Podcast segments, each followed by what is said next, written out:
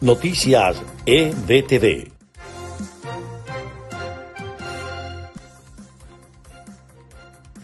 Este es el resumen de noticias del podcast de EBTV de este martes primero de junio. Les estará acompañando en la narración quien les habla, María Gabriela Rondón. Comenzamos. Nuevos datos son revelados con respecto a los barcos de la Armada iraní que dirigían a Venezuela. Uno de ellos que salió de su puerto a fines de abril, tendría siete naves de ataque con misiles de alta velocidad atadas a su cubierta.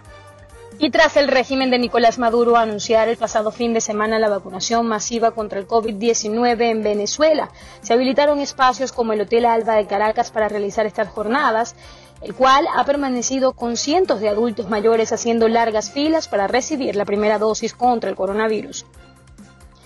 El régimen de Venezuela inició el proceso de vacunación en el país, sin embargo, hay poca información en las calles de la capital, se evidencian largas colas. En el Zulia, más de mil médicos pertenecientes al sistema de salud público aún no se encuentran vacunados. Así lo dio a conocer la presidenta del Colegio de Médicos de la entidad, Daniela Parra, quien aseguró que la región lidera la cifra de mortandad por coronavirus. Funda Redes publicó la ubicación de las casas que sirven de refugio a guerrilleros colombianos amparados en territorio venezolano, quienes estarían bajo el resguardo del régimen de Nicolás Maduro. Y en notas de Estados Unidos, problemas entre bandas de raperos generan incidentes de violencia con armas en Miami. Incidentes con armas de fuego dejan a cuatro personas muertas en Miami-Dade durante el fin de semana largo. En dos de ellos habría raperos involucrados.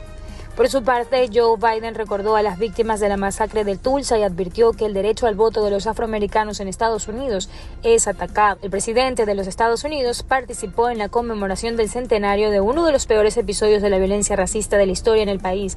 Dijo, he venido aquí para ayudar a romper el silencio. aeropuertos de Estados Unidos alcanzaron la mayor cantidad de pasajeros desde el inicio de la pandemia. De acuerdo a la Administración de Seguridad en el Transporte, cerca de 2 millones de personas viajaron los pasados viernes y lunes.